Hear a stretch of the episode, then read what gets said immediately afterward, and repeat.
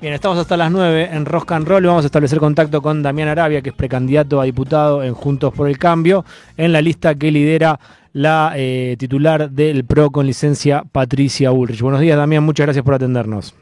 ¿Qué tal? Buenos días. Gracias a ustedes. Bien. Damián, ¿sos de tomar eh, caña con ruda? Mira, a esta hora prefiero el mate. Eh, históricamente, la verdad que mucho no, pero por estos días y con y, considerando que estamos a cuánto, 12, 12 días de la paso, si hay que tomar un poco de caña con ruda, tomemos caña con ruda. Bien. A ver si trae buenos augurios. Damián, ¿cómo la estás llevando en campaña? ¿Cómo se la arreglan? Eh, me interesa saber un poquito de eso, porque se la pasan recorriendo varias ciudades, provincias. Eh, ¿Qué onda con eso? ¿Con, con, con, las horas de sueño, con la comida? Bueno, la verdad que, digamos, uno trata de mantener este, una, una vida más o menos ordenada, tratas de, seguir juntándote con tus amigos, con tu familia, eh, de seguir eh, haciendo ejercicio, manteniendo una dieta razonable, pero eso dura poco, las horas de sueño también son pocas, eh, es como que el día no alcanza, y a medida que se te va acercando el día de la elección va siendo como cada vez peor, ¿viste? Mm. Terminás, empezaste dije, diciendo, bueno, voy a comer la ensalada de esto, la proteína de aquello, qué sé yo, y terminás comiendo sanguchito de miga y media luna todo el día. Mm.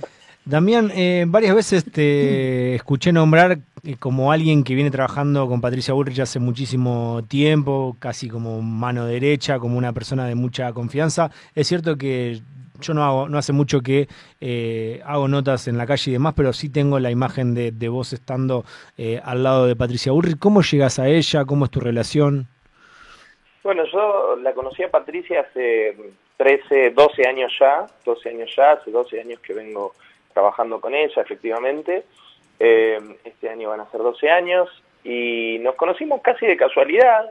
Yo había empezado a militar, había mandado un mail cuando la, cuando Cristina Fernández de Kirchner asumía su primera presidencia, allá por diciembre de 2007, eh, y, y, me habían contestado ese mail y me habían dicho, bueno, ¿y vos qué haces para cambiar las cosas? La verdad que en mi familia nunca nadie había militado en política, pero había siempre un interés, digamos, había como una discusión, un debate, muy plural, por cierto. Eh, y, y en una de las reuniones la conocí a Patricia. Y cuando la conocí a Patricia, la verdad me, me, convenció, eh, me convenció su actitud, me convenció su, su dedicación, eh, su ética, una persona que vive hace 25 años en el mismo departamento, que tiene hace 10 años el mismo auto. Eh, y, bueno, y empecé a militar con ella, después nos tocó el tiempo del, del Ministerio de Seguridad, fui funcionario del Ministerio de Seguridad y hace casi cuatro años ya eh, comencé a recorrer el país con ella y, venimos haciendo una cantidad de kilómetros, una cantidad de ciudades, una cantidad de pueblos, en donde, bueno, pude ver eh, en primera persona cómo fue creciendo su representación social, su arraigo social, eh, cómo viene en cada lugar que vamos eh, un, nivel de adhesión y un nivel de, verdadera cercanía y representación que, realmente es, fascinante. Damián, em, ¿qué, te hace diferenciarla? ¿Cómo la diferencias de Horacio Rodríguez Larreta en, en aspectos positivos o en diferencias negativas, si querés, del adversario?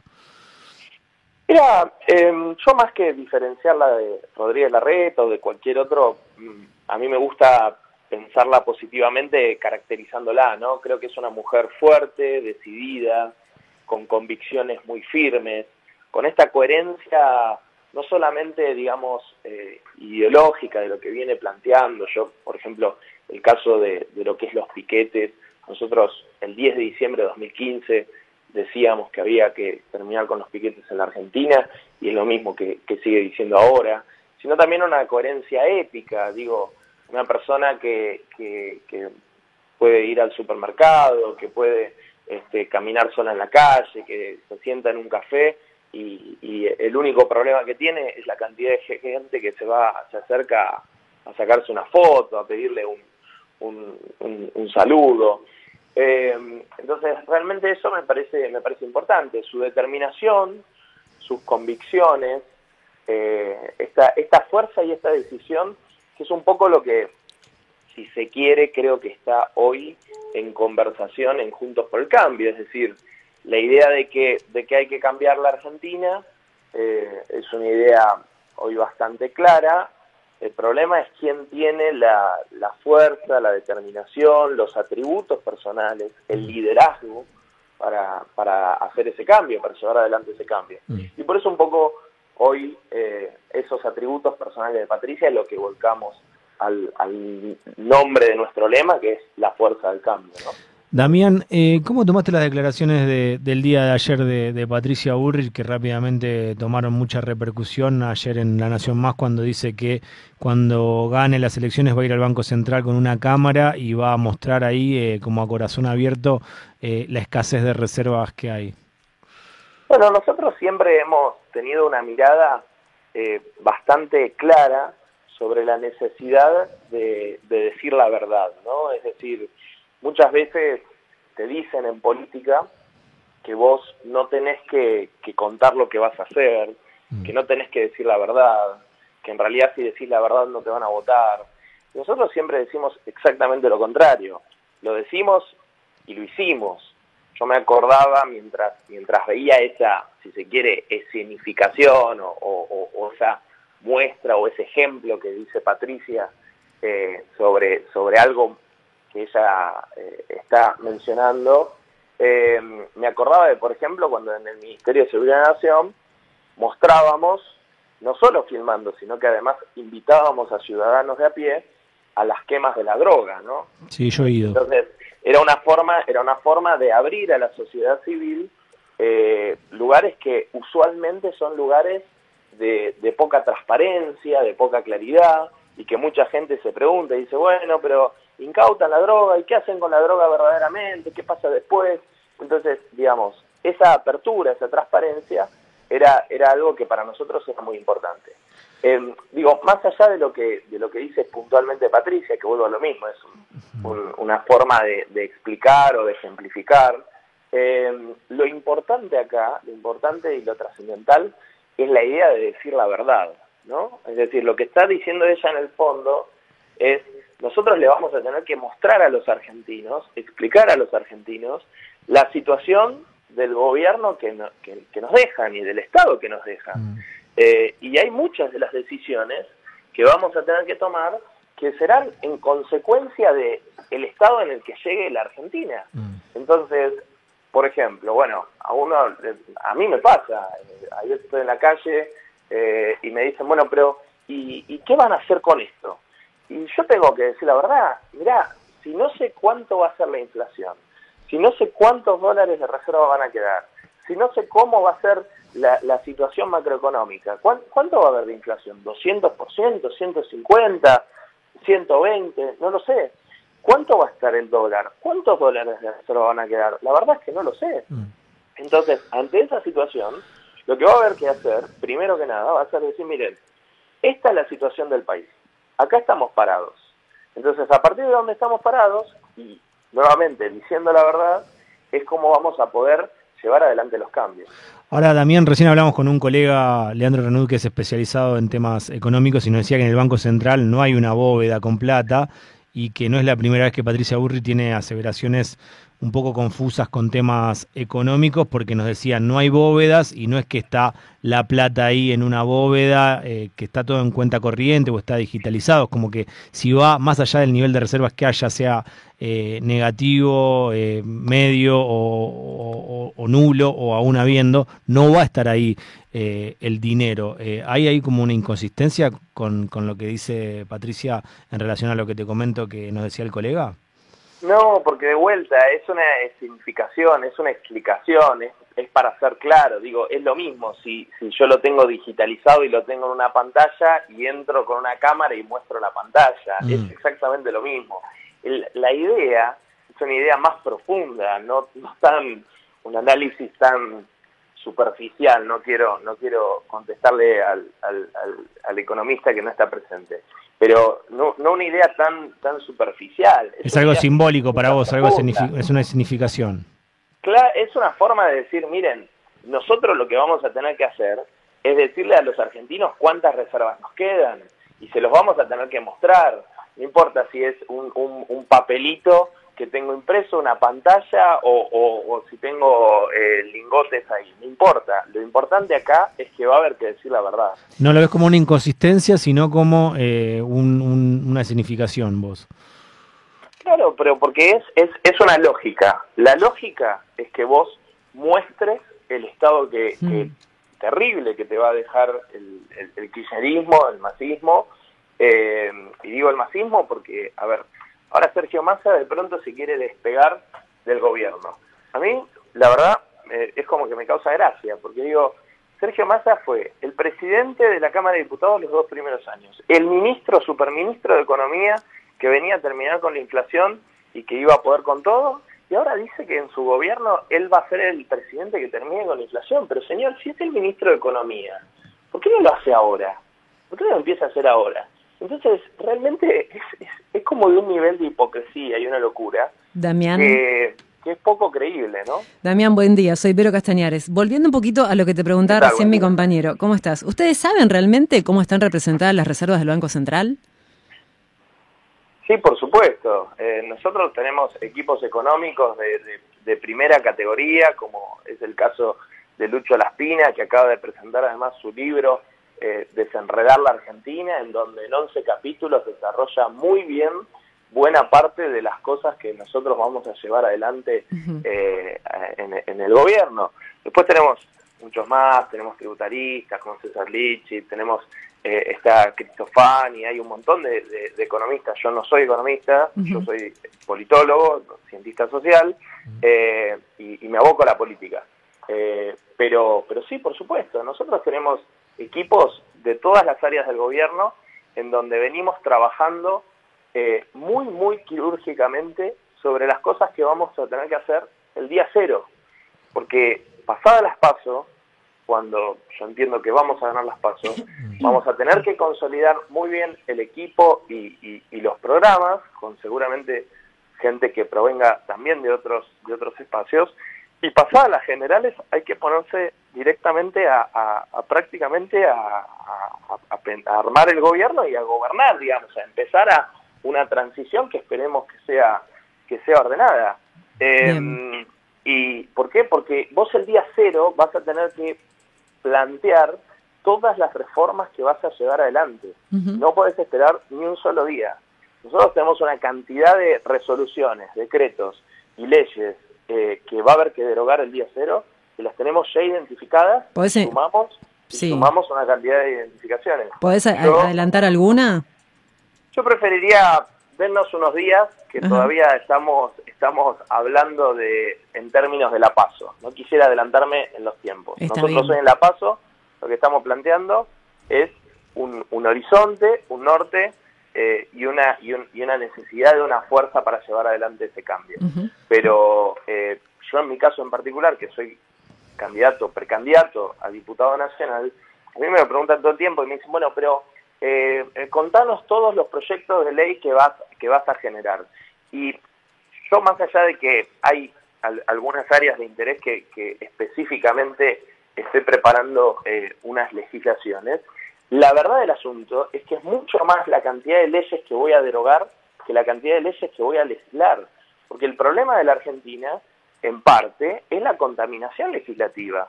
Eh, hoy un productor, un kiosquero, un, alguien que se quiere abrir un taller mecánico, tiene una cantidad de regulaciones y de normativas absurdas que ni siquiera tienen que ver con la recaudación del Estado. Eh, de los 170 impuestos nacionales que tiene la Argentina, prácticamente hay 160 que, que no llegan a recaudar ni el 10% de la recaudación total. Es decir, que, ni siquiera se llegan, llegan a recaudar lo que necesita eh, el, el, Estado para, para generar la maquinaria recaudatoria. Entonces, vos tenés una cantidad de trabas, una cantidad de regulaciones, una cantidad de elementos que hacen imposible la vida hoy para, para llevar adelante un, trabajo, un empleo, un kiosco, eh, una pyme, lo que sea.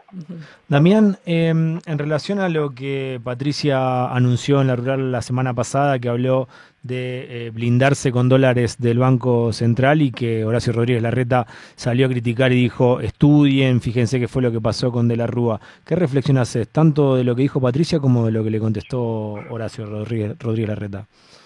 Bueno, lo que dijo Patricia ya nuevamente lo explicó Las Pinas yo no soy economista, mm. así que no lo voy a explicar, eh, pero ya lo explicó La Espina y lo ha explicado, lo ha explicado muy bien, que tiene que ver con una lógica en donde en la Argentina hoy vos tenés, de hecho, eh, prácticamente una, una sola moneda, porque, digamos, si nadie ahorra en pesos, si nadie piensa que el peso sea una moneda en la cual vos puedas celebrar un contrato serio o, o los precios de las propiedades o, los, precios de los autos o de muchos de los insumos que utilizamos, evidentemente hoy tenés el dólar este, como, como, como la, única moneda con, valor en la Argentina. Por eso nosotros venimos planteando eh, la idea del bimonetarismo para poder recuperar eh, una, una moneda nacional. Pero no me quiero meter, digamos, en los detalles técnicos de algo que eh, La Espina lo ha explicado muy bien. Con respecto a lo de la reta, bueno, yo la verdad, nosotros le venimos pidiendo a Rodríguez Larreta y le hemos mandado una carta en su momento, que fue de público conocimiento, yo la he firmado, así que eh, es, de público conocimiento, le hemos pedido que, digamos, nos manejemos en los términos de lo que es una paso, que es una paso, bueno, estamos todos juntos en una coalición que Juntos por el Cambio, tal y como lo demostramos con muchos buenos logros, como fue el caso del día domingo en Chubut, que por primera vez en, dos décadas se gana la provincia del Chubut, eh, y venimos ganando una cantidad de gobernaciones en todo el país que nos va a permitir tener un, poder político, un sustento político y una gobernabilidad muy grande, por cantidad de gobernadores, de intendentes, de diputados, etcétera. Entonces, bueno, pedirles simplemente que nos manejemos en, en, el marco de lo que es evidentemente una competencia electoral por las características del sistema electoral argentino que nos propone la PASO, pero eh, a sabiendas que el 14 de agosto estamos todos juntos. Entonces hay que mantener, hay que mantener, digamos, los límites de las diferencias de una coalición. Yo no hablo sobre las características o mis diferencias que puedo tener con el proyecto de Rodríguez Larreta, hablo de las características y, los atributos de nuestro proyecto y por qué creo yo que los argentinos nos tienen que votar a nosotros. ¿Y les respondió la reta la carta? Eh, no, no, no nos respondió, pero bueno, si, si, si, digamos, si no se generan más esas declaraciones que por ahí son un poco, eh, como digo, ¿no? Subidas de tono o fuera de lo que yo considero personalmente es el marco institucional Juntos por el Cambio, me daré por respondida. Damián, la última de mi parte y te agradezco eh, gentilmente por el tiempo. Eh, también sobre una nota que escribía el colega eh, Leandro Renud, que habla de que Patricia Burri quiere reemplazar los planes sociales por un servicio civil eh, obligatorio. En caso de que eh, quiten los planes sociales, ella proponía eh, un seguro de desempleo y para el que no quiera un servicio civil. Yo no sé si es obligatorio o no, el colega pone obligatorio acá. Nosotros hemos llevado adelante en la gestión del Ministerio de Seguridad un programa que la, la gran diferencia con lo que plantea, según entiendo tu colega, es que es voluntario. Es mm. decir, fue eh, de hecho lo llevamos adelante, que se llamó Servicio Cívico Voluntario. Eh, eh, exactamente, eso lo pueden encontrar, lo van a ver en la web, van a encontrar la resolución y como todo aquello que es voluntario, digamos, no, no, no, no, entiendo bien el, el ruido que, que, le generaría, ¿no? Vos no decís que es obligatorio, yo te pregunto porque... Claro, claro, no, no, por eso, por eso mismo, porque nosotros lo hemos llevado adelante, se llamaba Servicio Cívico Voluntario, y fue muy exitoso. De hecho, tuvimos más de 100.000 inscritos en todos jóvenes eh, inscritos en todo el país y lamentablemente eh, pudimos únicamente abarcar una cantidad muy pequeña de los inscritos porque no teníamos cupos, porque no, no llegamos eh, a completar, fue en el último semestre del, del gobierno de nuestro presidente, Mauricio Macri, eh, y, bueno, no llegamos a completar el resto del programa y muchos jóvenes se quedaron, quedaron afuera queriendo, queriendo inscribirse. Eh, la verdad que fue un programa muy exitoso porque lo que permitió ese programa fue utilizar diversos recursos del Estado que estaban, que estaban siendo desaprovechados, tales como eh, los talleres de, fuerzas policiales y de seguridad, talleres, por ejemplo, de oficios. Entonces se brindaba en, en, conjunto con eh, un programa del Ministerio de Educación de la Nación, una serie de titulaciones en oficios eh, y en poco tiempo, lo cual permitía ese programa no solamente, digamos, generar estos oficios y un pequeño título y algunas otras cosas, sino que además generaba una dinámica que es parte de lo que se ha perdido en la Argentina, que es la, la, dinámica de, un sentido de progreso.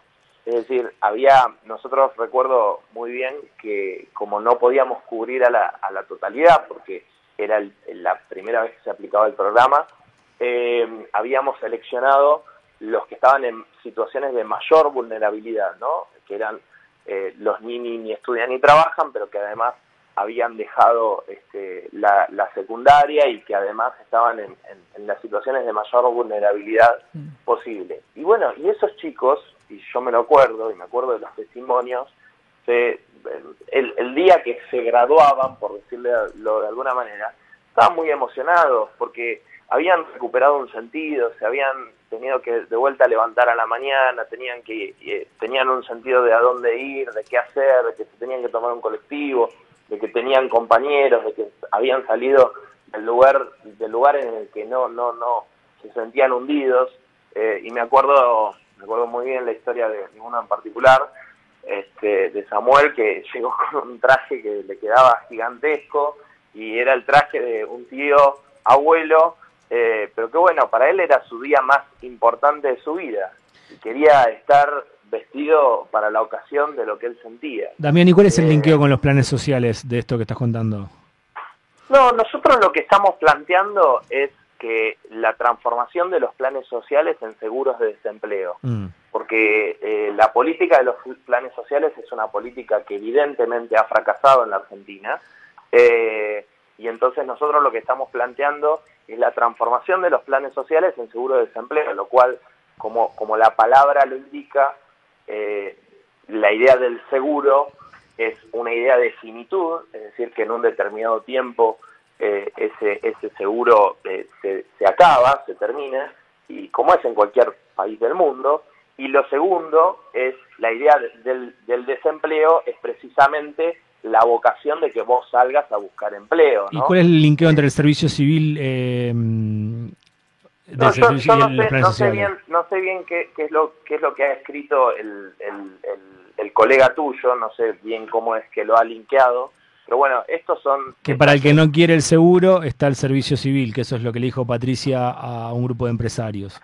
No, pero no, no, entiendo bien qué tiene que ver con, con, con, reemplazar el seguro con el servicio civil, por eso, no como no he leído lo que, lo que ha planteado, eh, prefiero... Pero es así, digamos, la idea es esa, reemplazar el, el seguro... Es que no entiendo no entiendo cuál es el linkeo que hace, por eso prefiero no contestar sobre No, pero no importa, te preguntamos si es así. Claro, pero es que no entiendo cómo reemplazas un seguro que hoy de hecho no existe. Entonces, por, por eso, no es así. Es que no sé qué es lo que ha planteado, por eso, porque primero me dijeron que es un servicio obligatorio, ahora estamos hablando sobre el servicio civil, en el medio hablamos de seguro de desempleo y en el medio de planes sociales. Entonces, como no es algo claro... Por eso te preguntamos, pero bueno, no nos estamos entendiendo, no importa. Ok, bueno, no importa. Eh, Damián, bueno, muchísimas gracias, Por, por, tus palabras y por el tiempo. Gracias a ustedes. Abrazo grande. Chau, chau. Pasó Damián Arabia por Rock and Roll. Rock 937